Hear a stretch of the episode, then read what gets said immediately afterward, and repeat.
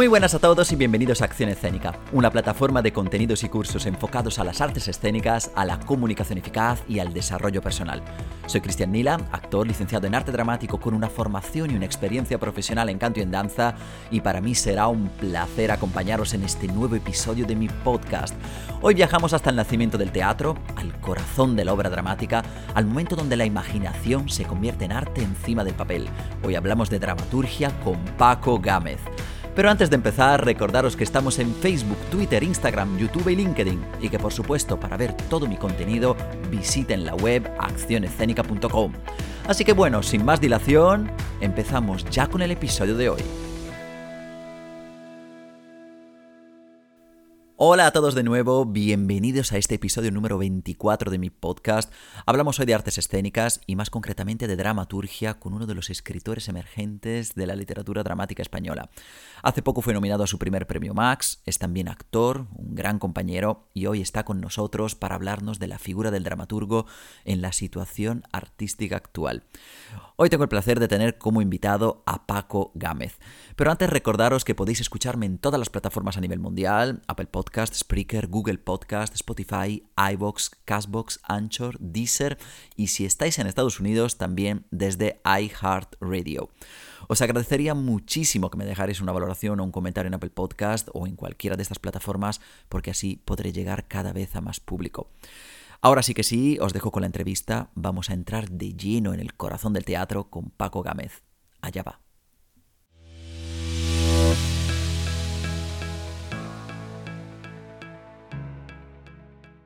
Hola Paco, ¿qué tal? ¿Cómo estás?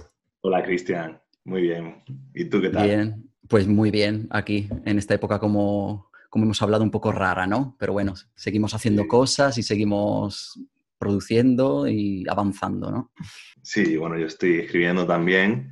Yo llevo todo el tiempo desde el primer confinamiento como si todo fuese un claustro de, trabajo y de escritura y hasta ahora no he parado, pero bueno, cruzo los dedos porque es un momento complicado para todas las artes escénicas, claro. Pues sí, pues sí. Bueno, lo, lo, importante es seguir y avanzar y seguir haciendo cosas porque así la gente también se va nutriendo de, de lo que hacen los artistas.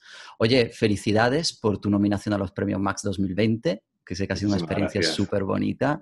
Y nada, bueno, ya nos contarás después un poquito, ¿no? Cómo, cómo, lo has vivido. Sí, bueno, ha sido una experiencia increíble. Hay mucha gente que sí es como los premios más relevantes del teatro español y estar allí entre esa familia de, de gente de, de, de, ese nivel ha sido como muy, muy emocionante. Oye, de verdad, muchísimas gracias por estar aquí conmigo. Nosotros nos conocemos desde hace años, pero bueno, nuestra audiencia no te conoce, o a lo mejor algunos sí, porque tú ya tienes un nombre, es decir, que ya, ya podemos decir que, que cuando decimos Paco Gámez, alguien dice, oye, pues sí, yo lo conozco, yo he leído cosas suyas, pero cuéntanos un poco quién es Paco Gámez, qué ha hecho, de dónde viene. Pues eh, yo soy de Jaén, de Andalucía. Yo estudié filología inglesa y luego hice arte dramático como actor. Y de un tiempo a esta parte eh, aparte de actuar, sobre todo desarrollaron la carrera en la parte de la dramaturgia, de la escritura de teatro, y esa rama ha ido como muy disparada, sobre todo en los últimos cinco años, con muchos premios literarios de, escritura teatral, becas y mucho reconocimiento, hasta que, bueno, estado también dedicándome a la enseñanza de idioma, hasta que el año pasado ya he podido liberarme de esa parte y dedicarme solamente a la parte artística de creación y también estoy coqueteando un poco ahora con la dirección. No, además tú, es verdad, tú te formaste, estábamos juntos en la, en la ESAD, te formaste como actor realmente. Sí, sí, sí, mi formación es actoral y bueno, antes de, de entrar en la ESAD de Sevilla yo había, llevaba muchísimos años haciendo teatro y mi hermana tiene una compañía de teatro en Jaén que llevan luchando por, por abrir las artes escénicas en una ciudad pequeña de provincia durante muchísimo tiempo, entonces yo desde muy pequeño he estado muy vinculado al teatro. Mi cuñado es dramaturgo, Tomás Afán, he estado viendo cómo escribían, cómo montaban esos textos, he estado viendo los ensayos, luego actuaba con ellos, montábamos escenografía, todo esto. Entonces, para mí sí que hay una parte de, del teatro que lo contemplo como un todo. Para mí no ha sido un paso de decir, me cambio de gremio de actuar a escribir, sino que yo ahora, en lugar de dar la palabra, de tomar la palabra de otro, empiezo a generarla para mí o para otros actores, claro. Yo creo que además es un proceso normal, porque en el fondo cuando uno se dedica a las artes, en este caso a las artes escénicas, al final cuando nosotros estudiamos nos enseñan un poco todo, ¿no? O sea, a escribir, a, sí. a dirigir, a actuar, al final Eh, creo que es importante también para un artista, en este caso, tocar un poco todas las, las distintas facetas ¿no? que puede tener el artista, en este caso escénico. Claro, y luego también a ti te viene muy bien el hecho de decir, he probado todo y ahora decido lo que quiero hacer. Sí, yo creo que bueno, la formación siempre es un primer paso hacia, hacia el arte, pero bueno, una formación es eso, un primer paso, un tocar cosas y abrir puertas. Yo realmente he aprendido, bueno, para mí la sala de Sevilla ha sido la, base de todo y, escénica también, pero luego hay muchas cosas que he ido aprendiendo de ver teatro, de ser público asiduo a espectáculos, de ver procesos de compañeros. Yo, por ejemplo, eh, para mí de dramaturgia, uno de mis profesores que yo considero uno de mis maestros de dramaturgia es eh, José Carlos Plaza, que lo que daba con él era entrenamiento actoral, porque él menuza los textos clásicos de una manera salvaje y ves todo, todos los recovecos de la palabra y a mí me ha ayudado muchísimo a ver eso. O, Juan Carlos Sánchez, que es un profesor de Sevilla que, que da máscara contemporánea y he aprendido muchísimo de, escritura con sus procesos de, de interpretación, de formación de actores. Oye, cuéntanos un poco, ¿qué es la dramaturgia? Porque a lo mejor tú y yo lo sabemos, pero hay mucha gente que cuando le hablas de eso, de dramaturgia, dice, uy, ¿eso qué es? Bueno, la dramaturgia es escribir teatro, es la literatura aplicada al teatro, con la particularidad que el resto de géneros están hechos para que una persona lo lea, en general, para que lo lea en su casa, y el teatro lo estás escribiendo para que un cuerpo diga ese texto en un escenario, en presente a un espectador que está viéndolo en ese momento. Entonces, claro, tiene una variación muy dispar a cualquier otro tipo de, otro género literario. Es como un género literario impuro porque no está hecho para que tú lo leas y lo releas en tu casa. Está hecho para que un cuerpo encarne y tenga una vida propia. Entonces, está muy cerca de, bueno, pues de la tradición más clásica del juglar, de, del cuentacuentos, de, de estar en directo con, con, una persona que se está escuchando en directo. Y eso varía mucho la, la ficción que estás contando, porque el receptor tiene que asimilarla en tiempo presente y luego que el cuerpo que esté enfrente tuya está viviendo la situación que tú estás contando, también suma pues, muchísimos aspectos sensoriales que en, que en otro género pues, pueden estar descritos, pero aquí tienen que estar vivenciados.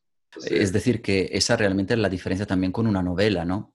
Hombre, la, sí, una novela narra. La podemos leer, claro y puedes tirarte un año leyéndola o te cansas y la dejas en un cajón y el teatro pues tiene la particularidad que es en tiempo presente y que es vivida. Entonces eh, genera un código muy distinto. De hecho, yo creo que yo escribo teatro porque voy mucho al teatro y veo mucho teatro y yo me costaría muchísimo trabajo escribir narrativa porque es un género que conozco menos y creo que va por otra línea.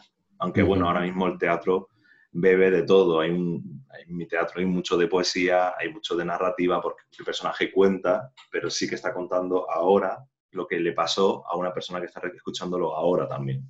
Qué maravilla, ¿no? Yo personalmente siempre creo que hay personas que confunden mucho eso de novela o obra de teatro y dicen, yo a veces se lo digo a mis alumnos, les digo, oye, busca una obra de teatro y dicen, ¿cuáles son las características? Dice, no sé, dice, ¿esta es novela o es teatro? Y entonces vamos a decirle cuáles son los, así los tips y las cosas que tienen que mirar para reconocer una obra de teatro de una novela.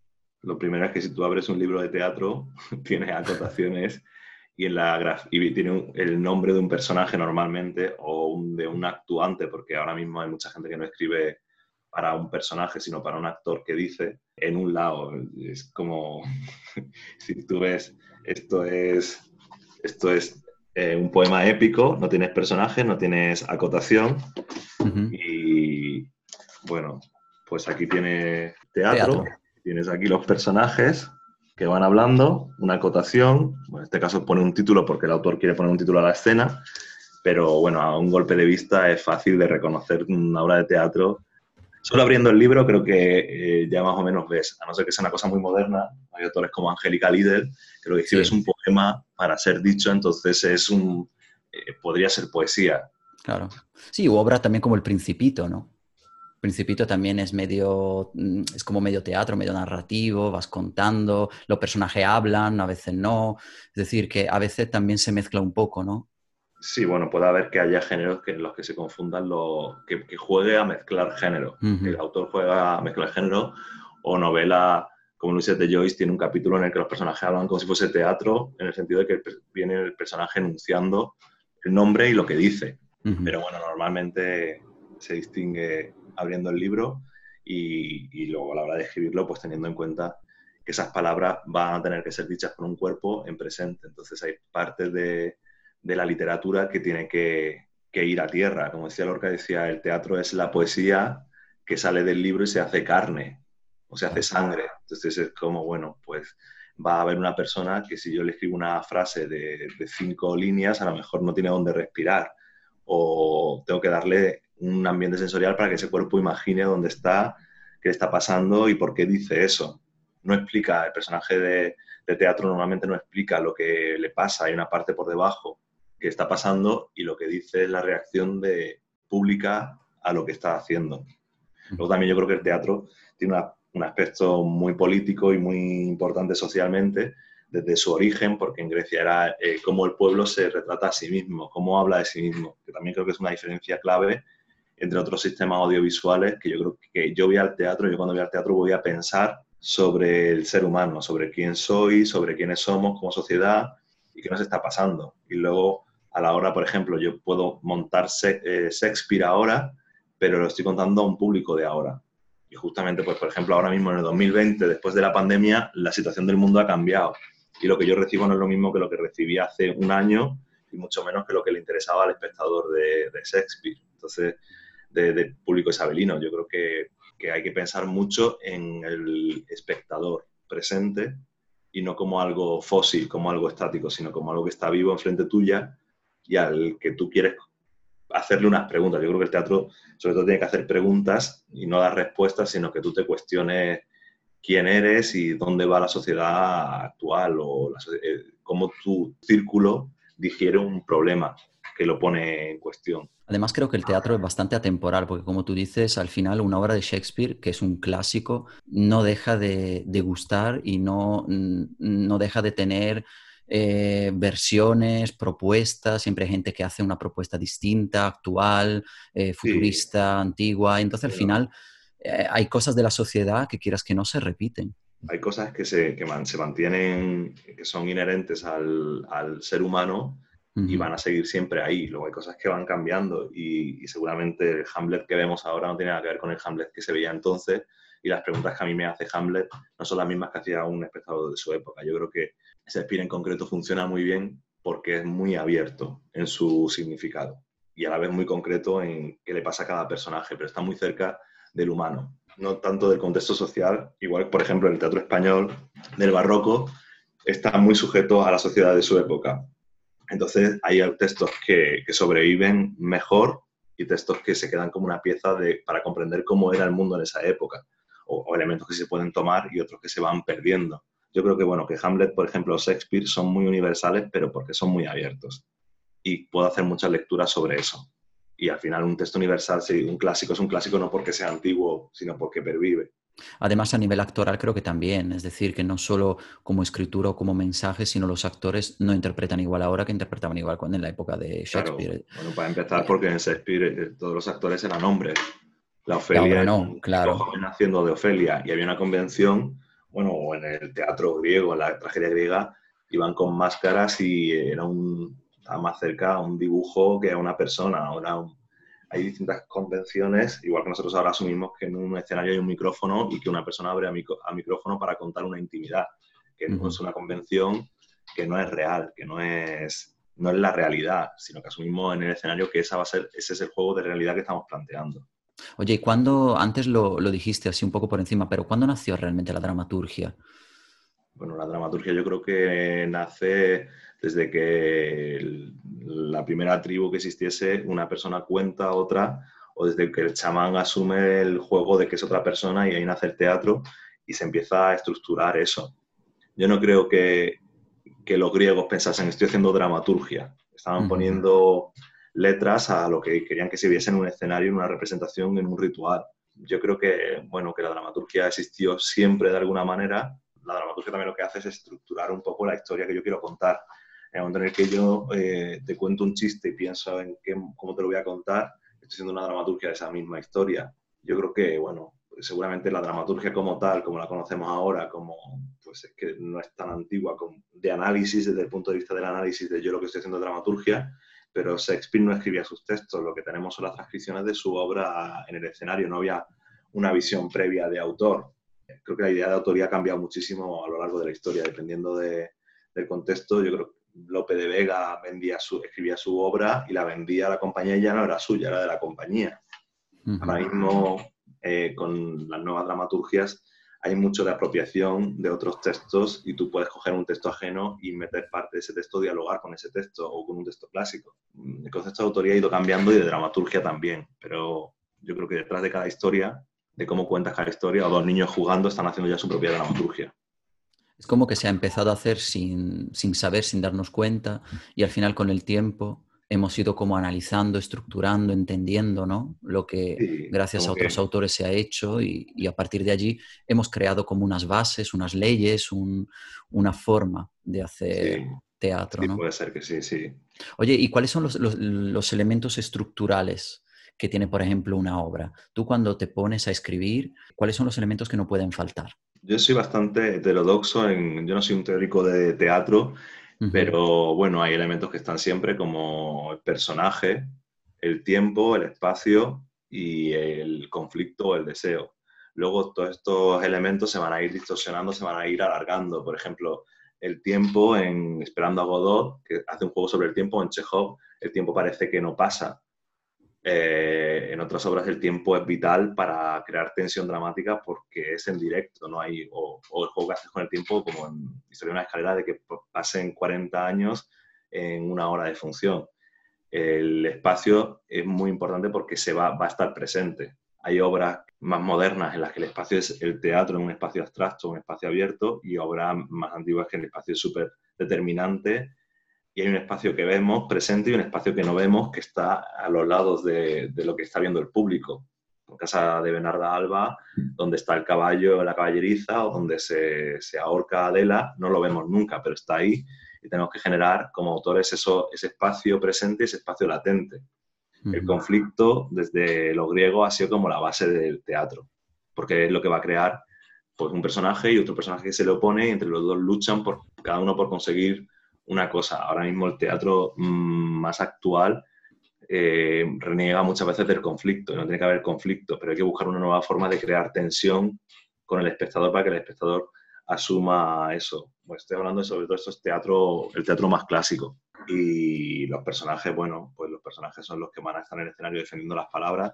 Entonces, tienen que ser personajes complejos, que tengan eh, vida propia, que tengan un pasado que no lo veamos en el escenario, que tengan una proyección de futuro y sobre todo que quieran algo. El personaje de teatral, se, la fuente que está ahí para conseguir algo o para hacer algo, para esperar algo, para cambiar la realidad de su entorno.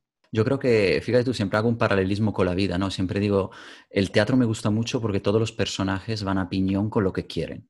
Es decir, yo quiero esto y voy a conseguirlo, cueste lo que me cueste, ¿no? Y eso creo que es un buen paralelismo también con la vida, que a veces se nos olvida, de decir, ¿cuál es mi objetivo? Y voy a por él. Busco mis estrategias, mis cosas y voy hacia, hacia lo que quiero. A veces nos quedamos como parados, sí, que a veces lo necesitamos quizá en, algún, en algunos momentos, pero, pero me gusta mucho eso, hacer ese paralelismo con la vida. Como dices tú, a veces no hay conflicto, a veces tengo momentos en mi vida donde no tengo por qué estar luchando, peleando ni nada, pero mi objetivo sigue ahí. Entonces creo que eso es Normalmente en teatro lo que vemos es el momento vital de un personaje, el momento más importante de la vida de ese personaje. El momento de, cambio, de giro y en el que se, pierde la estabilidad. Bueno, tiene que ver mucho con la vida, pero yo creo que tiene que ver con la vida, con el momento crucial en la vida de cada uno. Luego hay conflictos, yo puedo tener un conflicto hoy de que me peleé con mi amigo, puede dar pie a una obra de teatro de un, de un tipo, o yo puedo tener un problema como Antígona que quiere enterrar a su hermano en contra de las leyes de la ciudad y pone en riesgo su vida para ello hasta que muere. Entonces, claro, sí tiene que ver con los deseos de cada uno, yo creo que el teatro lo que hace es potenciar ese, lo que tú dices de la vida a la enésima potencia y al nivel más alto.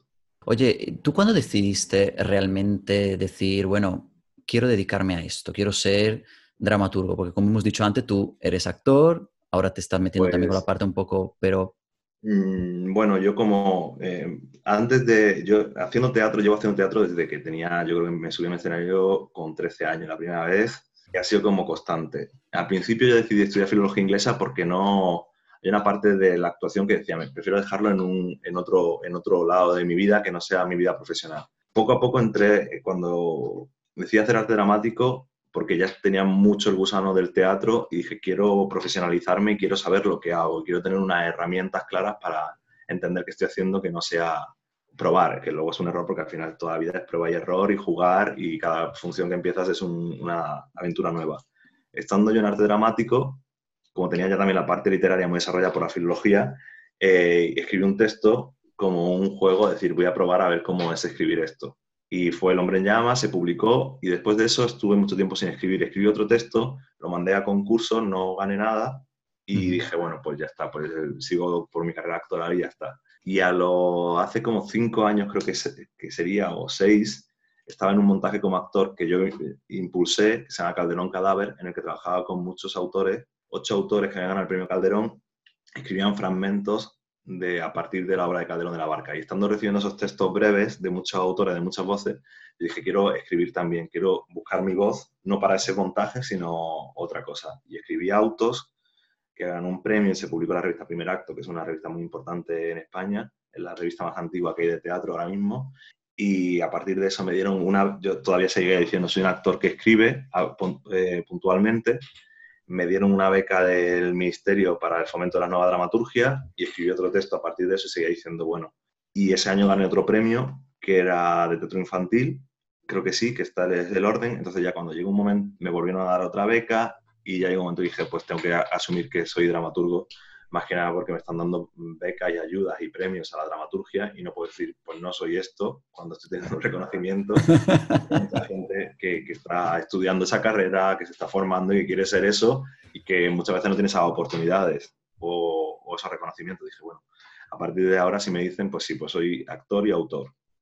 Yo creo que como siempre todas las cosas llegan cuando tienen que llegar y te llegó quizá una inspiración, algo que hizo que ese clic que tú tenías ahí eh, saltase en el momento adecuado. Que hasta ahora ha sido como cinco años en los que ha habido, todos los años hay un premio, una beca, una publicación, ahora hay traducciones, montajes. Entonces ha sido como un camino que igual que la vía actoral ha sido muy dura de trabajar mucho en el off, de no estar cobrando lo que varía el trabajo, de dar muchas vueltas, de muchas pruebas, a pasar a un sitio en el que el camino era fácil entonces ha sido como una cosa de decir, bueno, pues también este camino lo voy a asumir. Y luego, por ejemplo, en el Centro Dramático Nacional me ha llegado la oportunidad de actuar en un teatro con el María Guerrero, porque era un proyecto mío con un texto mío. Entonces se me ha abierto de nuevo la puerta actoral por la vía de la dramaturgia. Y encima con un texto tuyo, o sea, es decir, que ni siquiera haciendo el texto de, quien, de cualquiera. ¿Cómo, Qué, qué, es lo que te ha aportado la formación actoral en la ESAD para, para ahora ser dramaturgo? Bueno, ¿Cómo ha influido eso? Pues muchas cosas, desde el conocimiento del teatro, con lo que estudiamos con María Paz Grillo, que me parece que es una genia y una sabia, te da una perspectiva sobre el teatro, a lo que trabajábamos de razón para entrar, de, distinto, de trabajo físico con Marty, todo. Es que yo creo que me, me, ha dado con muchísima perspectiva y también a mí me ayudó muchísimo que fuese en Sevilla y que tuviésemos un teatro como el Central, con una programación de teatro vanguardista europeo que me, me abrió muchísimas puertas a comprender muchas cosas desde el patio de butaca, sin, sin estudiarlas, porque ahora mismo tengo libros de obra de dramaturgia que digo, esto que es como muy sesudo, y yo lo he visto y lo he asimilado como espectador, que hay un juego con el espectador que, se, que entra muy rápido. Y luego yo sobre todo creo que escribo, a mí siempre cuando me han dado premios se ha valorado mucho que lo ven como textos para la puesta en escena, que ven como una viabilidad muy, aunque sea compleja, porque hay textos muy complejos, el hombre en llamas es un hombre que está ardiendo, autos son historias en coche, tienen una dificultad, pero la gente, el lector, se imagina la puesta en escena y ve la viabilidad. Y creo que eso viene de que sea actor. A mí me cuesta mucho trabajo alejarme del concepto del personaje, aunque hay mucho, ahora la, tendencia muchas veces es que no haya personaje, pero mi formación es actoral, me gusta el personaje y, y era actor porque me gustaba vivir la vida de otro aunque ahora hay cosas que escribo que son, son, biográficas o no, pero creo que para mí ha sido definitorio ser actor y que lo que marca la diferencia entre yo y otro dramaturgo actual seguramente sea la formación actoral y la perspectiva que tengo de, personaje. Eh, yo he estudiado textos como actor de autores muy reconocidos, muy importantes, que tienen una literatura maravillosa, pero como actor era muy difícil de defender. Y yo, como estoy leyendo mi texto y pienso esto como lo dice en un escenario, de dónde te sale y de dónde viene y por qué. Entonces, esos puentes, eh, creo que en mi teatro, eh, o me parece mejor, otras veces peor, están. Que es el trabajo, al final, el trabajo del actor es llenar los huecos entre las palabras. ¿Por qué dice esto? ¿De dónde le viene este pensamiento? Y yo creo que eso yo lo voy haciendo mientras que estoy escribiendo, porque escribo como si, como si improvisase como si fuesen las condiciones del personaje muy claramente y me meto en ese personaje para ver qué diría en esa situación yo como actor. Y luego pienso en, su oponente y veo cómo respondería al otro. Entonces creo que tiene mucho que ver con, con mi formación actoral. No, me ha, gustado mucho que hayas mencionado el tema de, ir a teatro, porque eso parece que hay mucha gente que me escribe, por ejemplo, y me dice, oye, yo quiero ser actor, ¿qué tengo que hacer? Digo, mira, además de formarte, creo que lo básico y lo fundamental es que vayas a teatro, que veas teatro, que seas consumidor de, ese género, porque estudiar teatro que nosotros hemos conocido personas que eran que estudiaban arte dramático pero no iban a teatro. Yo creo que al final el teatro, dedicarte al teatro es vocacional. Claro. Eh, o a la interpretación o a lo que sea. El, mundo del arte es muy complicado. También tardas tiempo en, comprenderlo. ¿eh? Yo había muchas veces que decían, eh, eres actor porque no puede ser otra cosa. Hay una parte que sí y una parte que no. Pero sí que es cierto yo ahora mismo, eh, yo vengo de trabajar esta mañana, de trabajar ayer por la noche, trabajar antes de ayer, pero es que no, porque no es un, no, no es un trabajo, es una No lo vives, no lo vives como trabajo, lo vives como algo que te gusta. Está siendo pura todo el día. Claro. Y yo al final, pues hay una parte que, aunque me agote y también intente separar mi vida de, de esto, sí que me chupa muchísima vida y muchísimo tiempo íntimo, porque al final es una cosa que disfruto. Y al fin, bueno, tengo que ver cómo me lo planteo ahora, porque también hay muchas veces que estoy muy agotado y pienso, tendría que descansar más o tendría que no ir al teatro, o veces que estoy con muchas cosas de escritura a la vez y proyectos y no sé qué, y digo, no puedo con más ficción, no puedo ver ahora una serie, porque no, no me entra en la cabeza más mundo imaginario y necesito estar en la, en la realidad. Pero sí, yo creo que sí, una persona que no le guste ir al teatro, que no le guste ver teatro y que no le guste, pues entonces a lo mejor debería dedicarse a otra cosa. Sí, no, yo me siento muy reflejado contigo porque me pasa lo mismo, es decir, para mí no existe domingo, no existe sábado, no existe lunes, sigo trabajando y a veces hasta por la noche me pongo y digo, oye, voy a hacer esto, voy a ensayar, o busco un texto, busco, y al final me meto en 18 millones de cosas, pero porque, porque algo que no me, aunque me canse, y como tú tengo que decir stop, para, pero, pero es verdad que no lo percibo como trabajo y creo que eso también es, es notar que es tu vocación, que haces lo que te gusta, porque no sientes que te pesa como trabajo.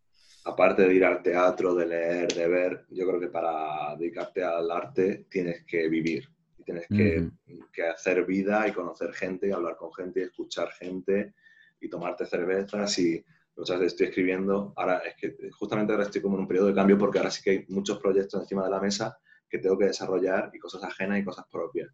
Pero hace un año, un año y medio que tenía más gozo en el trabajo de tal, yo necesito empezar a escribir una escena, irme a la calle y ver cómo respira la gente y dónde está la gente y qué le apetece hacer. Y eso al final va nutriendo el teatro porque el teatro es una, un reflejo de la vida, es un intento de, de, captar la vida.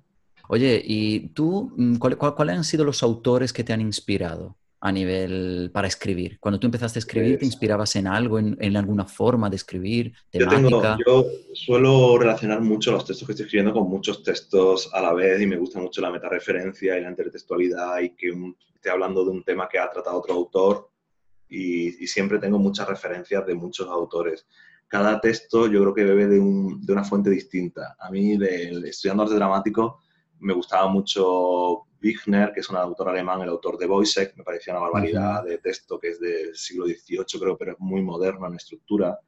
Eh, me interesa, claro, me interesa Guacdimo Aguad, me interesan los españoles, me interesaba, me interesaba mucho Valle Inclán, que tiene cosas que me encantan y cosas que luego dices esto es muy difícil.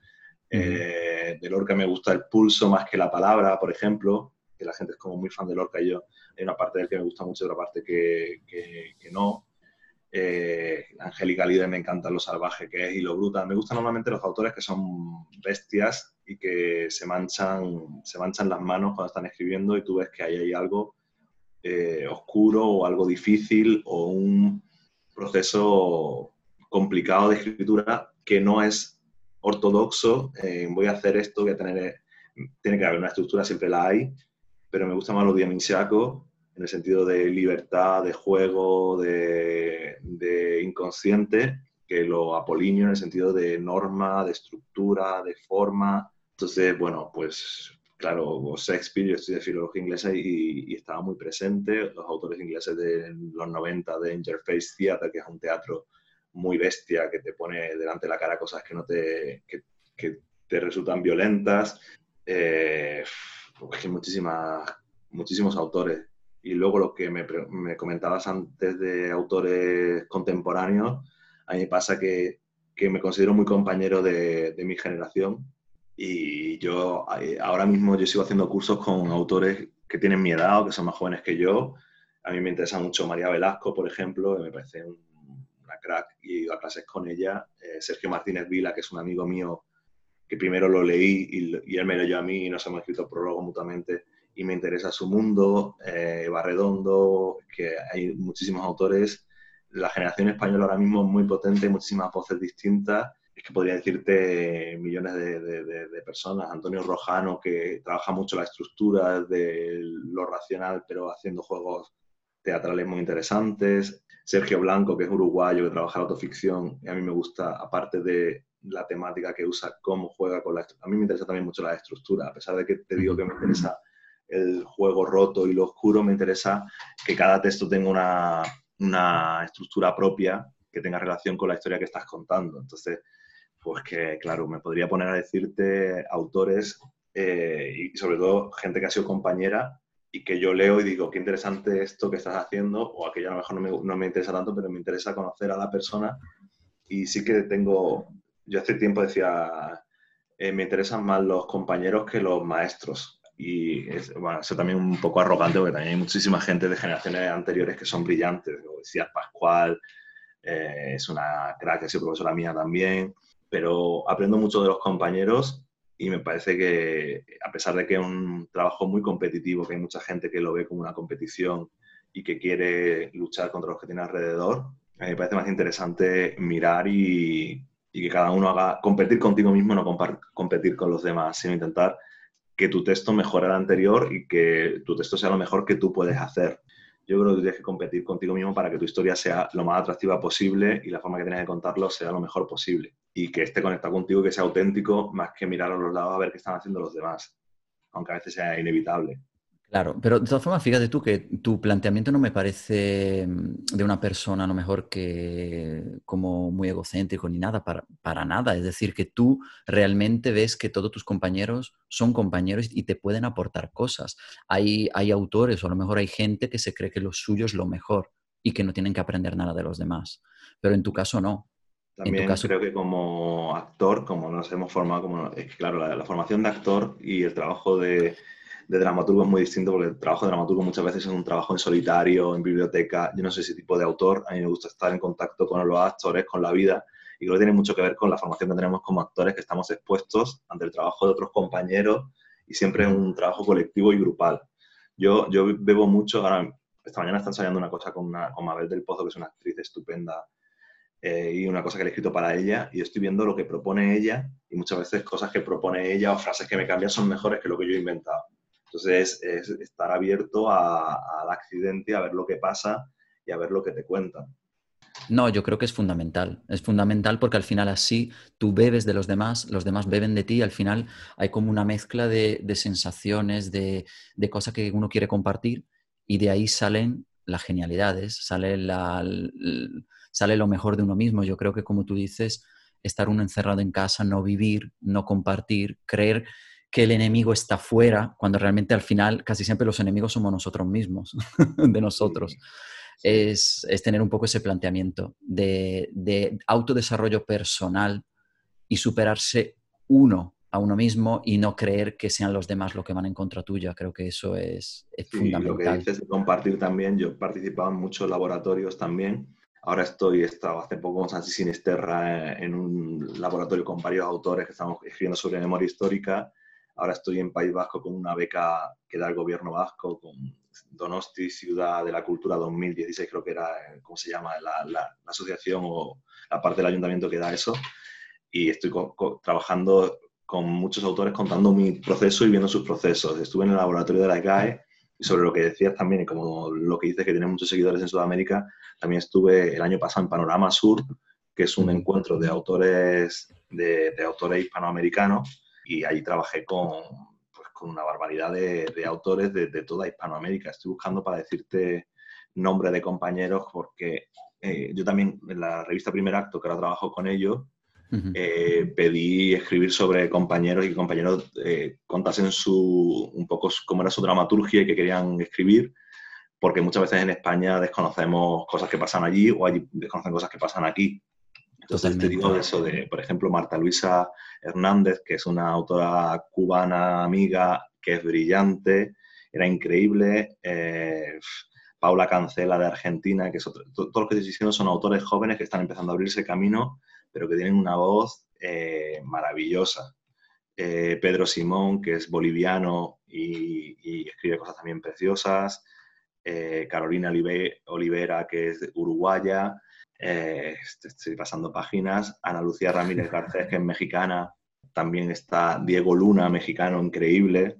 Que son gente que a mí me rompía los esquemas porque no, no, trabajan desde el mismo lugar que trabajamos aquí en España o hay otras modas, otras tendencias que son muy interesantes. Pero que eso te enriquece, en el fondo, te enriquece y te hace salir un poco de la rutina, de la visión que tenemos nosotros en nuestro país, porque al final, mm, queriendo o no, vivimos en un sitio y ese sitio eh, influye mucho sobre la visión que tenemos de las cosas. Sí, te digo otros dos nombres que me quedan aquí de compañeros, que era Said Peseski, que bueno, que él está viviendo en Colombia trabaja mucho en Colombia, pero es mexicano, y Gabriela Ponce, eh, que creo que es boliviana creo que es ecuatoriana, ecuatoriana y son voces maravillosas para la gente que, que, esté en Sudamérica y que quiera conocer nueva dramaturgia hispanoamericana, latinoamericana, eh, son brillantes. Qué bien, qué bien, maravilloso. Yo sé que la gente estará tomando nota como locos, pero bueno, como esto está grabado, ya lo podrán poner 18 millones de veces. Sí, también me gusta, me parece que es muy importante como ser generoso con los compañeros que, que han compartido procesos contigo. Sí porque muchas veces eso, eh, sí que ahora mismo, hace, cuando yo empecé, cuando escribí esto que te digo con autores, tenía una visión de la autoría como que después del mundo de la, de la, actuación que es muy competitivo, muy, muy competitivo, yo decía, bueno, ahora mismo el mundo de la autoría me parece mucho más amable, mucho más generoso. También llega un punto en el que la gente deja de ser generosa porque hay un nivel de competición muy, muy amplio, muy grande y bueno, yo creo que es importante como decir nombres de compañeros, que la gente conozca otra gente, que conozcan otros trabajos. Y bueno, pues eso, dar visibilidad a gente, pues eh, si aquí en España alguien escucha esto y busca estos autores, va a descubrir voces muy bonitas y muy interesantes. de todas formas, Paco, siempre pienso que al final lo de la competición lo creamos nosotros, pero en el fondo cada uno debería, como tú dices, intentar desarrollarse a sí mismo, eh, intentar superarse a sí mismo. Y es verdad que en el mundo actoral es como que yo voy a un casting y si no me cogen a mí, a ver si cogen a otro. Pero es que el problema no es que yo soy igual que esa persona, somos dos personas distintas. Entonces, si cogen a otra persona, a veces no es porque sea mejor que yo, es porque a lo mejor tiene otras cosas que yo no tengo y yo tendré otras cosas que él no tiene. Por lo tanto, eh, creo que eh, tenemos que un poco entrar también en ese enfoque, ¿no? De que no somos todos iguales, de que no siempre se coge al mejor, de que, pero creo que pasa un poco en todos los trabajos y en el tuyo también lo que tú aportas como Paco a la, dramaturgia no lo aporta otro autor. Sí, pero por ejemplo, a mí me ofrecen, me pueden ofrecer un proyecto y es bienvenido y va a ser genial, pero seguramente mm. puede que haya otro autor que, ese proyecto le vaya mejor, porque yo tape esa situación, eh, no voy a ganar nada. que Eso. intentar que no haya otro autor que yo no, no supone que sirve. yo sea el mejor, sino que, bueno, yo conozco, yo tengo amigos que eh, si quieres contar una historia de tal, yo creo que eh, los hermanos Bazos son los mejores para esto. O Javier Hernando, o, Javier, Javier, Vicedo Alós, porque tiene un mundo poético, y yo voy por otra línea. Claro. Entonces, cada uno tiene su, su, voz propia y como actores, pues lo mismo, cada uno tiene, aporta una cosa y muchas veces pensamos que bueno, pensamos, yo he visto, pues eso, compañeros que tapan casting para que no se entere otra persona, pero es que a lo mejor no te lo dan ni a ti ni a esa persona, y a lo mejor a esa persona le solucionaría la vida. Y cuanto más generoso sea, yo creo que más cosas te van a venir, porque cuanto más des tú, pues esa gente luego se acordará de ti y te dará. yo, los compañeros autores, Carolina África es una tía súper generosa, que siempre que he tenido algo, ha tenido algo o te ha dicho, mira, mira esto, mira aquello, yo creo que a ella le vienen muchas cosas estupendas porque, porque ella ofrece. Y creo que eso como artistas, eh, ser ruin y ser mezquino al final pues te lleva a, una, ser una ruina tú como, como persona. Como persona, eso, no como artista, sino como persona. ¿Cuáles son tus objetivos como dramaturgo? Porque hemos hablado mucho de, bueno, autores clásicos, de contemporáneos y tal, pero tú como Paco Gámez, ¿qué es lo que le estás aportando a la dramaturgia y, cuál es tu objetivo? yo que, pensar que aporto yo a la dramaturgia me parece como una pregunta muy grande. Yo lo, lo único que intento es contar historias que toquen de alguna manera al que la recibe o que le hagan pensar o que den voz a gente que normalmente no la tiene o que no tienen la posibilidad de contar en un escenario quiénes son. Entonces yo creo que, bueno, más que, que aporto, creo que no me plantearía que aporto yo, sino que me aporta a mí el arte, que me, supone una forma de, vida y de, me sanea la cabeza y me da alas y soy feliz dentro de ese, de ese oficio. Y yo lo que intento aportar es lo, lo que puedo, lo, lo, mejor que puedo hacer con una historia, intentar ofrecerla a un público. No, eso es maravilloso porque es lo que te digo cuando te pregunto qué es lo que aportas, es porque al final de Paco hay solo uno, solo existe un Paco. Y ese Paco está aportando muchas cosas buenas, creo, a la dramaturgia nacional, porque como tú dices, aunque tú seas una persona muy humilde, porque sé que lo eres, pero creo que sí estás haciendo algo muy bueno. Entonces, no, estás aportando muchas cosas a la dramaturgia contemporánea, sobre todo en España, porque eh, eh, si te están dando tanto premios y tantas cosas. muchas cosas, yo estoy contento y supongo que, bueno, yo también tengo que tomar conciencia de lo que, lo que voy haciendo, pero para mí es mejor trabajar desde la libertad, es decir, quiero contar esto y voy a hacerlo de la mejor manera posible y quiero meterme en esta piscina, en este mundo, en esta historia, porque, porque quiero, más que porque voy a recibir o que aporto yo al... creo que el otro es secundario.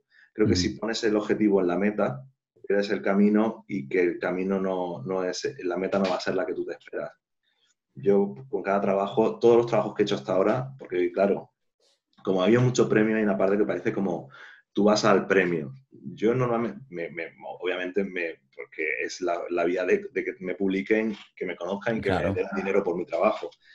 Pero eh, si no conectas contigo, si no conectas con lo que quieres contar, si para ti no tiene una relevancia absoluta lo que estás contando, yo creo que no le va a interesar a, a, un receptor. Y yo con los premios que he tenido suerte, aparte de suerte, eh, que mi talento ha sido conectar. Que si hay otras personas en el jurado, que esto les toque de alguna manera y que vean que hay una voz contando una historia para ellos, no, no intentando ganar el premio, no intentando hacer un juego de palabras. A mí no me interesa tampoco la dramaturgia como, como barroco de palabras, de, de, de, de hacer la mejor metáfora. A mí me parece que lo importante es qué cuentas y encontrar una forma bonita de contarlo y que atraiga a un espectador, que, la, que que lo, lo, lea o lo, lo, vea desde un patio de butacas se sienta apelado y que haya, bueno, que haya un tema complejo, que haya delicadeza en cómo tratas ese tema y que te abra los ojos sobre algo que no sabías. No, yo creo que es muy bonito que digas eso porque al final mucha gente se olvida cuando son artistas de hacerlo porque realmente les llena. Y lo que tú haces es escribir porque a ti te apetece escribir sobre eso, porque te llena esa temática, pero no piensas a lo mejor en la repercusión que puede tener o, en lo que puedes ganar o en quién te puedes convertir. Eso, estás perdido y la frustración es absoluta y que claro. tú puedes eh, escribir desde ahí porque no vas a tener siempre el premio. Creo que eso pasa mucho cuando somos más, cuanto más jóvenes, más buscas la recompensa y el reconocimiento directo. Yo, bueno, yo escribí el primer texto, me dieron un premio, publicaron, escribí otro texto, no me dieron un premio y dije, pues ya no voy a volver a escribir porque esto no es lo mío. Pero luego volvió otra vez la, la, la vocación. Pero sí que creo que, que, tienes que hacer las cosas por ti y, y, porque tú necesitas hacerlas, no por lo que vayas a recibir. Bueno, porque sobre todo en el arte, pues para eso te haces banquero o te haces empresario y, y, te, va a ir, te va a ir mejor. Si es la ambición de y bueno, en el mundo actual ahora mismo que pues te miran los followers, te miran el, el físico, están muy expuestos, pues hay actores que pues a lo mejor con 20 años no tienes el mejor físico para que te estén llamando, pero a lo mejor tienes un alma que cuando lo, lo, pones de frente de una cámara se ve. y, y, funciona. Y a lo mejor no funcionas ahora y funciona dentro de ocho años, que son muy raros los caminos que nos depara la vida. Y hay un poco que seguir el olfato de cada uno, la inspiración de cada uno y luchar por, por lo que tú quieres o por lo que tú crees que, que, que puedes aportar. ¿Qué, quedas tú? Lo que tú dices, ¿qué, das tú? ¿Qué, ¿Qué, sumas tú al teatro? Pues yo intento sumar lo mejor que, que puedo dar. Y a mí el teatro me da mucho como a cambio de eso. sí, yo, sí, te entiendo perfectamente porque ya te digo, lo que estamos haciendo ahora mismo tú y yo, es decir, acción escénica, nace de mi intención de compartir con gente que no puede o que no ha tenido la posibilidad, por ejemplo, de escuchar la voz de un dramaturgo, en este caso como tú, o de un actor, o de otras personas que, quieren estudiar teatro, pero no pueden. Y entonces, pues, de esta forma pueden conocer un poco este mundo desde su casa. Y he, hablado con muchísima gente porque me escriben y me dicen, vivo en un pequeño pueblo de Venezuela o vivo en un pequeño pueblo de México y yo aquí no puedo estudiar teatro. Me dicen, ¿me puedes ayudar? Y digo, por supuesto que te puedo ayudar. Yo todo lo que voy subiendo, lo que voy compartiendo, las entrevistas, todo eso es material que si tú lo ves, probablemente te vas a hacer una idea y vas a aprender mucho estando en tu pueblo. Entonces creo que el concepto de compartir es fundamental que yo también, cuando, quizá cuando más aprendí también, era cuando yo estaba en Jaén y tenía poco acceso a teatro.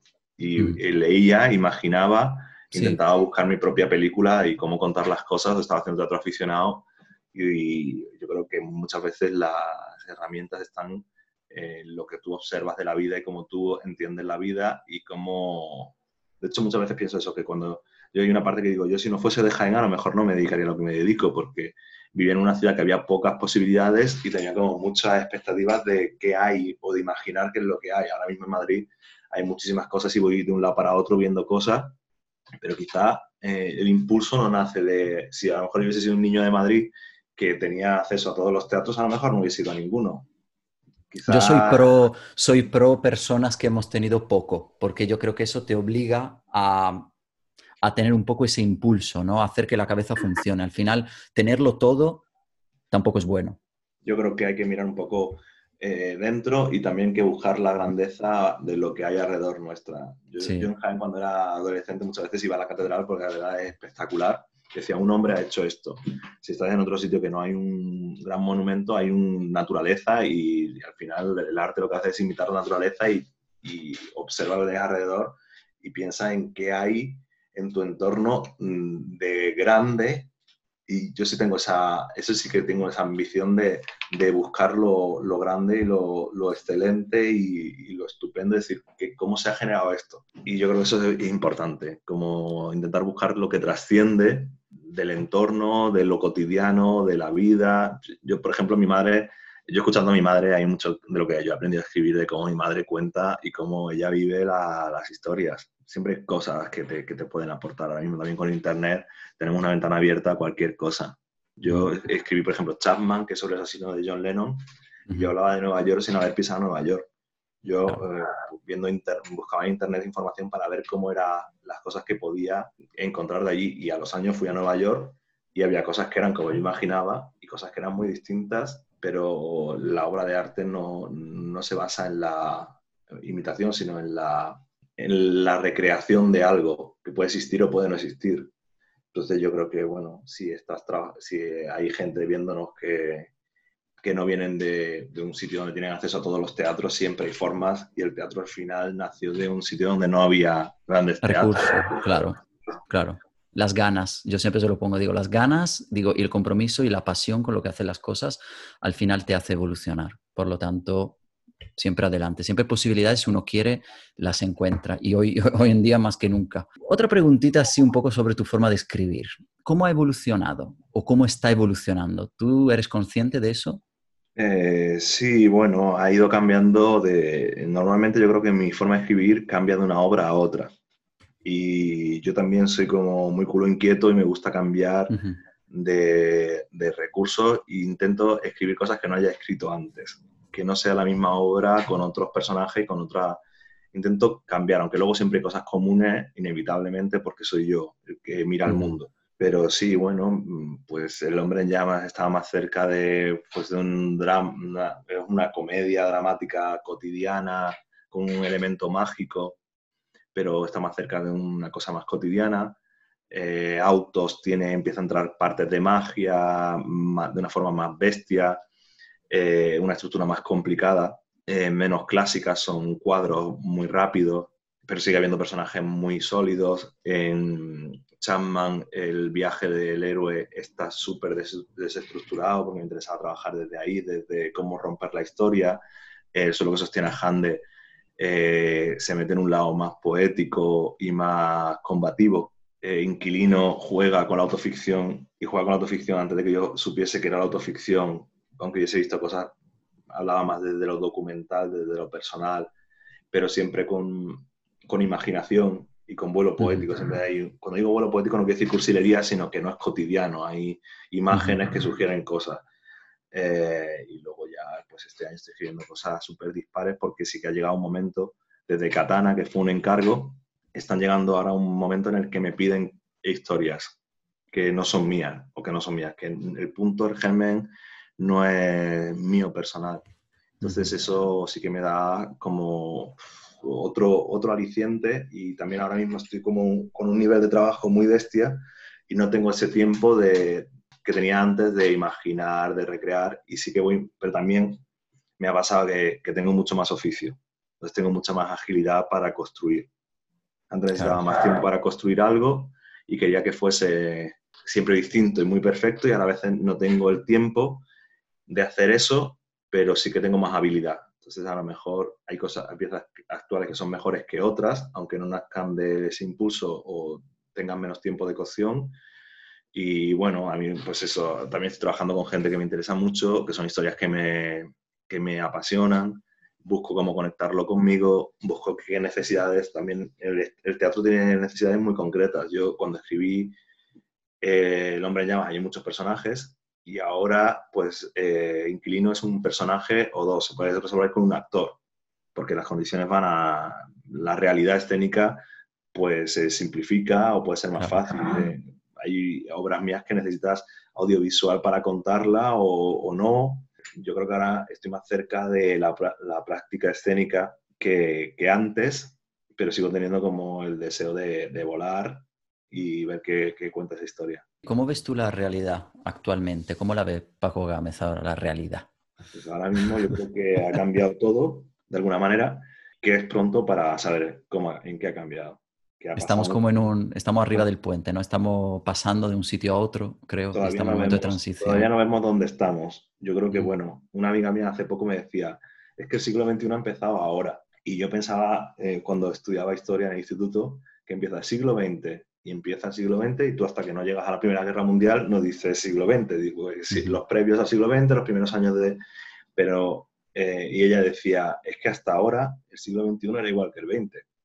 Del 1999 era igual que el 2001, con variaciones, con avances, pero ahora sí había un, un sesgo absoluto de nos hemos encerrado, hay un miedo a la relación con la otra gente, tenemos el tapabocas, hay muchas cosas que están cambiando. Y sí que creo, bueno, yo como ahora mismo he escrito algunas cosas del confinamiento porque me han pedido que escriba cosas relacionadas con el confinamiento, pero creo que no estamos preparados para saber a dónde va. Y, y la cantidad de piezas que están surgiendo sobre la pandemia, yo creo que es pronto, que no es el momento de, de contarlas porque todavía no sabemos. Yo al principio del confinamiento me pidieron una cosa de teatro y escribí una cosa y, y no, era muy cercano a lo que estaba viviendo en ese momento, pero al mes siguiente las cosas habían cambiado. Yo no hubiese escrito ya esa misma cosa desde ahí, porque no es lo mismo cuando llevas un día encerrado que cuando llevas un mes y medio, cuando llevas tres.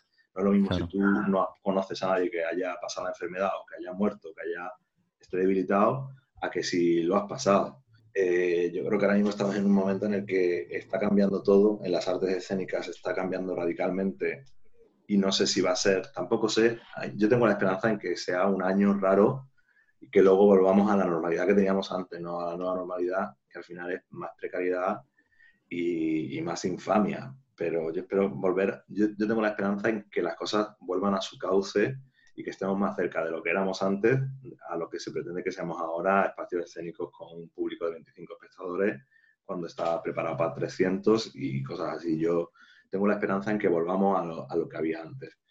Pero bueno, creo que, que, el tiempo está cambiando y que no sé si es un giro definitivo o es un medio giro o, o va a ser, está siendo complicado sobre todo por, por el tema económico para subsistencia. Eh, claro, tú, tú, por ejemplo, sigues trabajando, tú sigues teniendo encargos y todo. ¿Y cómo...? Tengo, tengo, la suerte que me pilló en un muy buen momento y de, yo terminé eh, inquilino en el Centro Dramático Nacional en enero y seguí estrené otro, otro proyecto. Se estrenó Katana en enero también en el Teatro Kamikaze y, se me, y dirigí un espectáculo de clown con música, Everlasting Love, en Albacete, que se estrenó y no se, no se ha podido volver a hacer todavía. Y Katana igual. Inquilino no sé si se va a volver a hacer porque es una producción del Centro Dramático Nacional y estaba, eh, estaba previsto para esa temporada. A lo mejor se hace otra versión, de hecho se va a hacer, eh, esta semana se hace en Inglaterra, en el eh, Cervantes Theatre, se va a hacer una versión en inglés, una lectura dramatizada compuesta en escena. Va a ser eh, muy emocionante que estén pasando todas estas cosas. Pero justo eso me empezaron, tenía encargos que tenía que hacer para este año. Que ahora mismo hay cosas que se, que se van. Eh, me encargaron una versión del Perro del Hortelano para hacerlo en Washington, D.C., con, en el Gala Theater, que es un teatro hispano, y va a haber un elenco medio español, medio, medio americano, o hispanoamericano, latinoamericano, de hispanohablantes. Eso todavía no se ha caído, se, se, supone que sigue para adelante, pero ha cambiado el director y ha cambiado el elenco español, no va. Entonces ese texto mío se ha quedado allí y a lo mejor se hace ahora o no se hace ahora. Uh -huh. eh, tengo, hay otro proyecto para Sevilla con la Compañía Nacional, con la Compañía de Teatro Clásico de Sevilla, que mandé un fragmento de un texto eh, colectivo iba a ser un montaje para el Lope de Vega y parece que no va a ser un montaje para Lope de Vega que se va a publicar como libro. Todo está cambiando, pero yo estaba ya, afortunadamente, estaba en una rueda de mucho trabajo y sigo. Yo ahora mismo tengo que entregar como dos proyectos en, este mes, que, proyectos grandes. Y no sé si cuando, si esto sigue, si todo se frena, yo voy a notar el frenazo y el parón el año que viene, no este, porque este año todo esto, si claro. esto no se, no se, hace, se quedará guardado en un cajón para después. Porque ya está... esto, esto es el resultado también de toda la cola y de las cosas buenas que has hecho, pero claro, el año que viene, cuando ya tengan que venir nuevos proyectos que se están forjando ahora, es cuando a lo mejor se va a notar realmente. Yo creo que lo notaréis, pero no será porque eh, lo que se, se, iba a hacer este año no se haga y se tenga que hacer al año siguiente. Entonces, claro. eh, y teatros nacionales o teatros potentes como, bueno, pues en el Centro Dramático Nacional es, es muy raro que estés dos años seguidos. No, no deberías estar dos años seguidos porque hay muchísima gente trabajando. Entonces, pues yo a lo mejor el año que viene no voy a estar. A lo mejor mm. el siguiente, si se retrasan cosas, no estoy el siguiente tampoco. Ni yeah. a lo mejor el otro. Entonces, todo se va retrasando. ¿Y tú cómo estás viviendo a la hora de escribir todo esto? Porque antes me decías que eres muy de vivir, de, de alimentarte de lo que sientes con las personas y tal. Sí, ¿Cómo, pues, ¿cómo, está, ¿Cómo está influyendo todo esto en tu dramaturgia? Bueno, pues hay una parte que me, como he tenido mucho encargo, me ha venido bien estar encerrado, necesitaba salir cuando nos dejaron salir las tres horas, yo pasaba las tres horas haciendo cosas, haciendo deporte, haciendo, necesitaba salir a la vida eh, y estando muy en contacto con muchísima gente a través de Zoom, a través de plataformas y con gente con la que sigo teniendo el trato de cercano, me he hecho amigo de los vecinos, de frente, como, eh, sí, a mí, bueno, realmente eso me, en el momento en el que estaba tenía que entregar muchas cosas y tenía trabajo de, como ayudante de dirección en la joven, en una compañía aquí en Madrid muy potente. Y yo creo que hay cosas que no hubiese, teni hubiese tenido que rechazar por tiempo. Entonces al final me ha venido como si estuviese enclaustrado trabajando. Es decir, pues estoy en una residencia artística en mi propia casa y tengo que, que escribir todo esto antes de verano. Lo que pasa es que justo después de verano salieron otras cosas y todavía no he tenido eh, un, una pausa. Y en tu forma de escribir a la hora de las ideas, de, de la inspiración, pues todo ha sido eso. Como, ha sido como más lento el proceso. Yo muchas veces pienso, voy con la moto y voy pensando en las cosas que, en la historia que estoy contando y me vienen ideas porque estoy eh, así. Y, y, lo que está escribiendo, justo una cosa personal que está escribiendo con lo de Sánchez Sinisterra de memoria histórica, que era duro sobre una situación complicada de la historia reciente de España, estar encerrado y escribiendo eso me costaba muchísimo trabajo escribirlo, porque tenía que entregarlo, si no, no lo hubiese escrito, porque era como en una lucha eh, más grande de decir, es que no, no tengo un respiradero para esta historia, no tengo un respiradero vital para salir y decir, bueno, esto que estoy tratando del franquismo, ahora salgo y estoy aquí, estoy súper a gusto y me voy a tomar una cerveza. No, era como, sigo encerrado con esto. Entonces, en la escritura, pues a lo mejor hay textos que son más angustiosos. O también hay una parte con lo de Lope de Vega, por ejemplo, o con la zarzuela, que me encargaron una adaptación de una zarzuela del Teatro de la Zarzuela aquí en Madrid. Pues eran como evasiones súper estupendas porque estaba en otra época, estaba en otra España, estaba en otra alegría y son comedias y está la diversión. Entonces, bueno, pues supongo que, que cada historia pues se, se, contamina de alguna manera de lo que tú estás viviendo, pero también puede ser un, una vía de escape. Por eso, por eso te pregunto, porque he hablado con mucha gente y sienten un poco eso, la sensación de que todo va como en su cabeza más lento, ¿no? Es como que sacan al final lo que quieren hacer, pero les, cuesta más, ¿no? Mm. Eso creo que, creo que es normal al final. Sí, yo creo que los partos así son mucho más complicados, los, los partos creativos. Los embarazos son más largos. Pero he tenido la fortuna de, de que me pille con mucho trabajo entonces no he podido no he podido darme el lujo de decir me voy a bloquear ahora porque no, no, no, he podido. Pero supongo que, bueno, yo mucha gente me dice es que eres, tú debes aprovechar el confinamiento también de puta madre. Digo, bueno, aparte que me ha venido bien para crear otra parte anímica que es muy agotador. Y sobre todo ahora yo puedo pegarme un sprint de trabajo y tal pensando en una salida ahora mismo la hemos tenido con las vacaciones mínimas. Si ahora nos vuelven a encerrar, no sé si voy a hacer como, no, no, no puedo escribir ahora, porque necesito... Claro.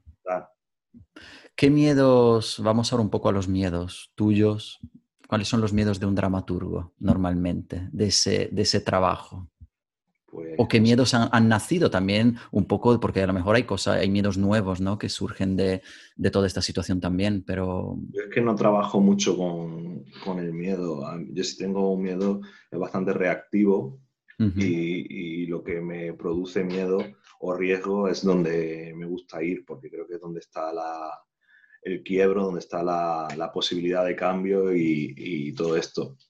Yo, pues, es que no sé decirte miedos como dramaturgo, pues que no guste lo que estás escribiendo, que no se entienda por lo que quieres contar, que te interpreten de una manera totalmente opuesta a la que tú estás intentando contar una historia. Pues yo qué sé, ser tonto con, lo que estoy, con el tratamiento de lo que estoy tratando, que no sea, que no darle las vueltas que podría darle. Bueno, ya me has dicho unos cuantos. Esperemos no tenerlos todos. Oye, vamos a darle algún consejo a, alguien, a lo mejor hay algún dramaturgo o dramaturgo en potencia, como, como fuiste tú en su momento, que a lo mejor está allí, escribe cosas, pero no se atreve, no sabe qué hacer, pues, ¿qué consejo le darías? Pues que, escriba, que si quieres escribir, que escribas y que vaya, eh, que no te juzgues, que no juzgues el trabajo que estás haciendo, porque muchas veces nos censuramos mucho y, las cosas no vuelan porque no queremos. No intentar hacer obras maestras, no intentar que sea brillante, no intentar triunfar, sino que tú escribes, yo muchas veces me pongo a escribir, a mí me viene muy bien las fechas límites porque digo, tengo que escribir para esta fecha y a veces escribo eh, medio dormido o cuando estoy muy cansado para no tener filtro. Yo cuando estoy escribiendo en Word intento, aunque la palabra subraye de roja porque está mal, mal tecleada, no la, intento, me, esfuerzo en seguir, seguir, seguir, seguir y después de desbrozar lo que he escrito, volver a escribirlo, decir, bueno, esto no vale, pero vale, esto sí vale, sentirse con la libertad de, hacer las cosas que quieran. Y no sé, yo normalmente cuando me han dado consejos creo que lo mejor es no seguirlos. Por lo tanto... Los consejos, que, los consejos, bueno, cuando estás leyendo algo, que cualquier persona que te lea, que estés abierto a ver qué te quiere decir, pero que escuches también tu voz interior que no hay un decálogo de cómo ser dramaturgo, que yo normalmente todas las cosas que, que me han funcionado han sido las cosas que parecían que no podían funcionar o, ir a los sitios que tú piensas que aquí hay un quiebro, esto no, no, va a funcionar. Yo Inquilino, Inquilino es una obra que trata sobre el piso donde yo vivía, que me subieron al alquiler y tuve que abandonarlo. Y decía, pero ¿tiene sentido que cuente esto? Porque hay gente que tiene una situación muy bestia o familias enteras que terminan en la calle y yo al final pues me puedo ir a Jaén con mis padres pero digo, bueno, sigo el camino. Tengo un impulso de contar pues, que hay gente también con una situación em, económica medio normal que puede irse a la mierda, como era mi circunstancia en ese momento. Es que yo creo que también es interesante contar cosas. A veces pensamos que tenemos que contar cosas, uff, y a lo mejor la cosa más sencilla, más natural que le pasa a todo el mundo, no la cuenta nadie, y a lo mejor eh, se agradece escucharla también. Sí, que tienes que buscar qué, quieres contar tú y cuál es tu voz dentro del conflicto, de, una circunstancia concreta. Yo no puedo ir, podía hablar en ese momento sobre un gran desahucio eh, o sobre los bancos porque no, no, no tengo la, no era mi experiencia, pero podía hablar sobre lo que pasa a un joven español que supuestamente tiene dos carreras y que tendría que tener una vida formada y que no puede tenerla porque la economía se le echa encima. Y, con ese texto, pues eso, hay momentos en los que eh, yo sigo impulsos muy subjetivos. Hay un momento en el que describe el personaje se está haciendo una paja en un balcón y dices, ¿cómo va a contar esto? ¿Por qué cuentas esto? Y digo, bueno, pues porque, porque el personaje necesita estar en ese sitio y poseer ese sitio. Y eso se convierte en una metáfora que va a otro sitio. Podría no estar, podría no estar, pero mi impulso creativo es que esté, porque estoy contando otra, otra cara del personaje y no estoy contando solo el conflicto, está contando un desvarío. Yo creo que hay que seguir un poco los impulsos y, el instinto personal y el olfato y ver qué, qué, aportas tú a esa historia que no aporta el vecino o que no aporta otro autor. Estamos llegando un poco al final de la entrevista. Yo estoy como muy encandilado porque te estoy escuchando y estoy aprendiendo un montón de cosas. Y yo sé que la gente también. Y te voy a hacer una pregunta. Yo sé que tú estás viendo un poco, vives un poco al día a día, en el sentido que, como me has dicho, no eres una persona que, que, hace un proyecto con el objetivo de, sino que lo haces porque te lo pide el cuerpo, porque quieres disfrutar, porque quieres aportar tu voz, ¿no? Pero tú que ahora estás un poco en el mundo de la dramaturgia a nivel nacional, ¿qué crees que falta y que, y que habría que cambiar de lo que hay ahora mismo? ¿Crees que hay algo así que se podría mejorar? Yo creo que, bueno, que hay que dar muchas oportunidades a mucha gente. Eh, mi generación es cierto que ha tenido bastante más oportunidades que la generación previa. Habría que, que, dar espacio a gente que no lo ha tenido todavía, de generaciones previas que han estado partiéndose la cara por escribir. Y luego creo que hay que tener mucho respeto por, por el arte en general, tanto por la actuación como por la escritura, por todo.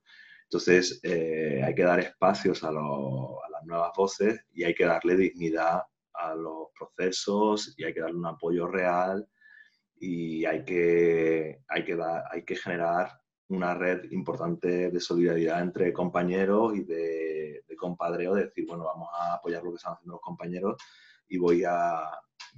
Yo muchas veces creo que hay que, que me ha sentir muchas veces el apoyo del de, gremio y logro también que esta, esta generación está un poco separada de la anterior porque nos faltan muchas veces los maestros para entender el camino. Cómo, cómo hago yo para entrar en este teatro y qué pasa aquí.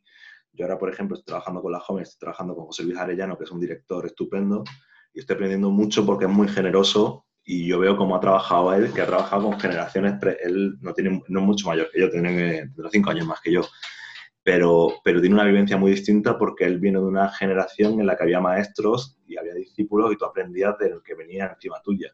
Yo creo que nuestra generación, como ha habido más precariedad, los que estaban antes, que han podido trabajar, han cerrado de alguna manera la puerta o han trabajado de alguna manera o han abierto la puerta como medio abierta, medio no, y que muchas veces nos falta herramientas para comprender el sistema, cómo funciona. A mí me faltan todavía y estoy más metido en el sistema que hace un año o hace cinco, pero nos hace falta eso, dar espacio. Luego también, por ejemplo, hay que dar mucho apoyo, a, hay que generar. Cuando la generación de mi cuñado, que está más afán en Andalucía, que está Gracia Morales, Asmo Susurro, que, se, que está allí, Salvatierra, hay una generación de dramaturgos súper bestia y ahora mismo los dramaturgos andaluces no estamos allí, estamos en Madrid, están en Barcelona, están donde sea. ¿Por qué? Pues porque eh, desde la Junta no, hay una inversión, que eso se potencie y se valore. Yo flipo cuando a mí me cuentan que fueron a hacer un curso con, con Sarah Kane, que era la autora inglesa por excelencia, en Sevilla, y que tuvieron, estuvieron dos semanas con Sarah Kane allí.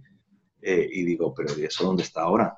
Ah, en Andalucía incluso el premio Romero Esteo era importante porque genera gente escribiendo Cosas buenas, cosas malas, cosas de todos los colores, pero hay gente escribiendo para ese premio porque hay una dotación económica y hay un prestigio. Si tú borras todo eso, te quedas sin, sin, sin mimbres para que, que, haya una generación futura de dramaturgia. Ahora mismo en Barcelona, en Cataluña, hay una generación de dramaturgia muy potente. ¿Por qué?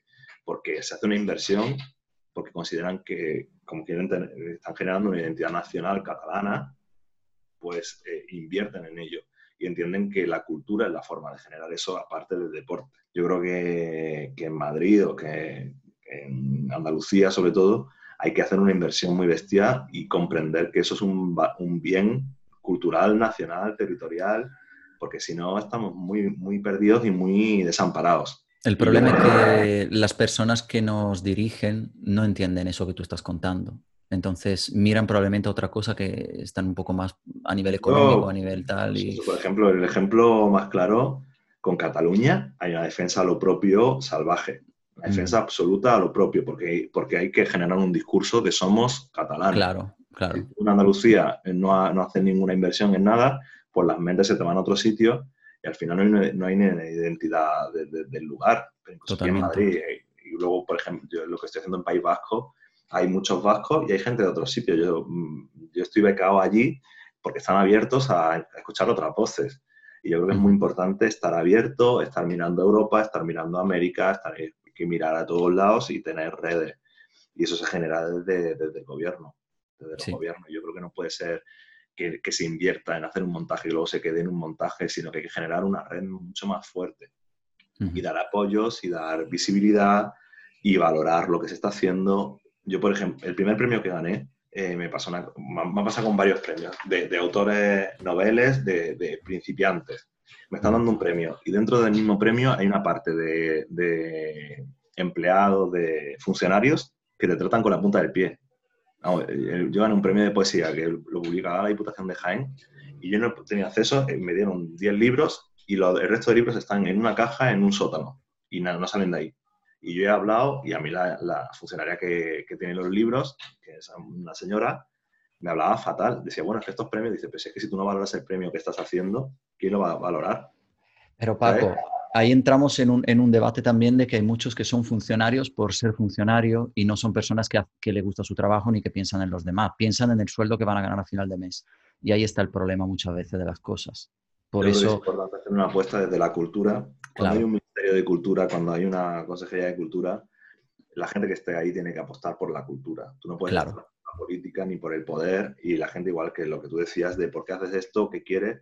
Entonces, tienes que pensar qué, qué, aportas y qué sumas al todo. Y qué, qué aportas y qué sumas no a la cultura solo, sino a la sociedad en la que vive. Y, y si no hay una apuesta desde la base, y desde los creadores también. ¿eh? Si, si, nosotros nos colocamos en el ego y en la ambición y a dónde estamos, estamos perdidos. Yo muchas veces pienso en qué aporto al, al, teatro en general, al teatro o a la sociedad en general, eh, o lo que voy a hacer quien, a quien lo vea, más que dónde me pongo la medalla. Es que es una cuestión de compartir, es una cuestión de hacer las cosas para ofrecerle a los demás algo que esas personas se puedan nutrir de lo que tú das y al mismo tiempo eso que tú ofreces para ellos va a ser también una forma de crear algo que luego irá nutriendo a otras personas. Entonces, si lo pensamos así, si hacemos las cosas con pasión, con ganas de hacerlas, probablemente todo funcionaría mucho mejor. Pero hay veces que, como estamos diciendo, eh, sobre todo a determinados niveles, se hacen las cosas por ambición política, dinero, eh, seguridad económica, y entonces, claro, todo se para, todo no, no se desarrolla, no funciona. ¿Sabes? Ojalá todo esto, yo siempre creo que ojalá todo esto que ha pasado de alguna manera sirva para empezar a valorar otras cosas. A mí, por ejemplo, sí me ha servido, me ha servido mucho la, introspección. Yo siempre he sido una persona que, que se ha mirado mucho para adentro, pero con este confinamiento, con esta situación, me ha servido para entender aún más muchas cosas. Y entonces, eh, también mi proyecto esto de acción escénica o mi forma de actuar o mi forma de compartir con los demás ha cambiado. Entonces ahora valoro mucho más algunas cosas que antes las pasaba por encima porque las tenía todos los días y entonces pues... Así que creo que eso es, es, la cuestión, cuando tú tienes pasión, hacer la cosa con pasión y no con un objetivo, creo que, que va a hacer que todo sea mejor y de más calidad, además. Estoy de acuerdo, estoy de acuerdo. Te voy a hacer la última pregunta, que es la que le hago a todos los invitados de Acción Escénica, y es una pregunta más personal. Ya no, estamos hablando de dramaturgia, ni de teatro, ni de nada, pero sí hablamos de Paco. Eh, ¿Qué es lo que le han aportado las artes escénicas en general a Paco, pero como persona? ¿Cómo has cambiado tú sin las artes escénicas? ¿Cómo sería Paco? ¿Te lo, has preguntado alguna vez? No sé cómo sería yo. Eh, desde muy pequeño estaba muy vinculado al teatro muy pequeño, entonces no me imagino cómo es no estar vinculado al teatro. Para mí, ir como espectador al teatro es como podría ser para mi bisabuela ir a misa. necesito ir para estar en comunión con la sociedad en la que vivo, para entender quién soy y quién es el mundo. Yo creo que a mí el arte me ha hecho más consciente, me ha hecho más crítico eh, desde el arte. Yo creo que yo alzo mi voz contra cosas que yo no las alzo en mi vida cotidiana, es decir, bueno, yo no, estoy haciendo una manifestación en contra de los desahucios, pero puedo contar, puedo criticar este sistema desde una pieza artística. Yo creo que, bueno, que a mí me ha dado muchas alegrías, me ha dado también muchos pesares y muchos insabores y mucho esfuerzo, pero bueno, me ha hecho quien soy y siempre me ha sumado y me ha hecho sentirme más acompañado y los momentos en los que estaba solo, he estado menos solo por, por la escritura y por el teatro. Entonces yo creo que a mí me, el arte me, me, me valido muchísimo la pena y es una parte eh, que no puedo separar de mí. Es decir, no sé quién sería yo sin arte porque sería otra persona o sin el teatro. Se nota, se nota porque además era una persona que cuando habla de su trabajo no habla solo desde el punto de vista profesional, sino se nota que, es como una pieza de tu ser, una pieza de tu forma de ser, que lo, que lo vives y que algo que amas profundamente, no solo porque te gusta. Sí, bueno, creo que va más allá del gusto, creo que tiene que ver con la idea de vocación y con la idea de, cómo te posicionas en el mundo. Y para mí me posiciono en el mundo desde el escenario, el escenario, desde la palabra teatral. Maravilloso. Paco, yo, la verdad, primero te voy a dar las gracias porque ha sido una entrevista preciosa, muy bonita. Y ya no hemos hablado solo de dramaturgia, sino que creo que le has enseñado muchas cosas a la gente a nivel humano y creo que eso es fundamental. Así que sí, es verdad. Oye, tenemos, oye, yo sé que tú eres muy humilde, pero hay que ser también, em, hay que ser consciente también de lo que uno aporta. Y yo creo que tu forma de ver la vida, tu forma de ver el arte, a lo mejor está despertando en mucha gente cosas. Y eso también es bueno y hay que, y hay que asimilarlo, ¿no? Hay que decir, oye, pues algo estoy haciendo bien para todo el mundo. Entonces te doy las gracias porque te digo, ya no ha sido solo hablar de dramaturgia y de dramaturgo, sino también hablar de ser humano, ¿no? de, vida, y eso es, eso es muy bonito. ¿Dónde te puede encontrar la gente? Porque ahora todo el mundo dirá, Paco Gámez, a ver, ¿dónde lo encuentro? ¿Qué puedo ver? ¿Qué puedo leer? ¿Qué puedo tal? Pues tengo muchos textos publicados, yo creo que... Pues, los pondré, no te preocupes, los pondré a se puede leer, en contexto teatral hablo un poco de mi biografía. Eh, tenía una página web que, que, ahora mismo la tengo cerrada porque no sé si tenía una utilidad, porque es mucho dinero al año y digo, bueno, la reabriré seguramente, pero ahora mismo la tengo cerrada. Estoy en Facebook, estoy en Instagram. En Yorick, por ejemplo, se pueden pedir los libros. Eh, yo creo que también está en la FNAC, está en, casi todas las librerías, se pueden pedir aunque no estén. Eh, pues en los bares y en los teatros. Nos vemos en los bares y en los teatros. Además, yo desde Acción Escénica cada semana publico un, un consejo bibliográfico para gente que está apasionada por el teatro, por la comunicación y todo eso. Así que esta semana te la dedico y el sábado publicaré uno de tus libros que a mí me ha enamorado, que además he tenido también la suerte de interpretar. No lo voy a decir porque no quiero decir nada, pero, pero bueno, con nuestra Esther Alonso, que conocemos los dos, compañera y amiga. Así que nada, ya lo, la gente estará ahí diciendo, Dios mío, ¿cuál es? Bueno, pues ya lo verán. pero... Wikipedia, no tengo, pero estoy deseando que me haga una Wikipedia, así que si se anima algún... Oye, pues, pues te digo una cosa, ¿eh? ya que esperemos que no pase, pero que la Wikipedia te la puedes hacer tú también, ¿eh? Sí. Sí, claro. Sí, sí, sí, sí, sí, sí, sí, sí, sí, sí. Si quieres, yo, voy a yo voy a esperar a que me la hagan. que te la hagan, ¿no? voy a esperar a que me la hagan, sí. Vale, vale, vale. Bueno, Paco, oye, muchísimas gracias de verdad, un placer y estoy seguro que todo el mundo ha aprendido un montón contigo hoy. Muchas gracias. un saludo, nos vemos pronto. Hasta otra. Chao.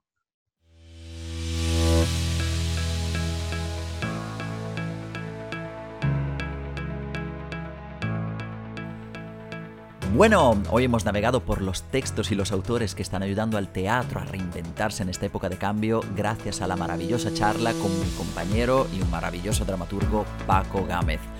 Daros las gracias como siempre por haberme escuchado y recordad, podéis suscribiros a mi canal en todas las plataformas más importantes a nivel mundial como iVoox, Spreaker, Apple Podcast, Spotify, YouTube, Google Podcast y muchas más. Os recuerdo además que podéis dejar una valoración o un comentario en Apple Podcast, os estaría eternamente agradecido y que si tenéis alguna duda o si os apetece simplemente pues darme un feedback sobre el contenido, también podéis mandarme un mensaje o chatear conmigo en directo en la web accionescénica.com. Si os ha gustado este podcast y mi canal en general, por supuesto, no dudéis en compartirlo en vuestras redes sociales para que todo el mundo pueda aprender conmigo y así crear poco a poco una verdadera comunidad, la comunidad de acción escénica. Nos vemos en el próximo episodio, aquí un servidor se despide, muchísimas gracias y como siempre recordad a expresar y a transmitir que es vida. Un abrazo a todos.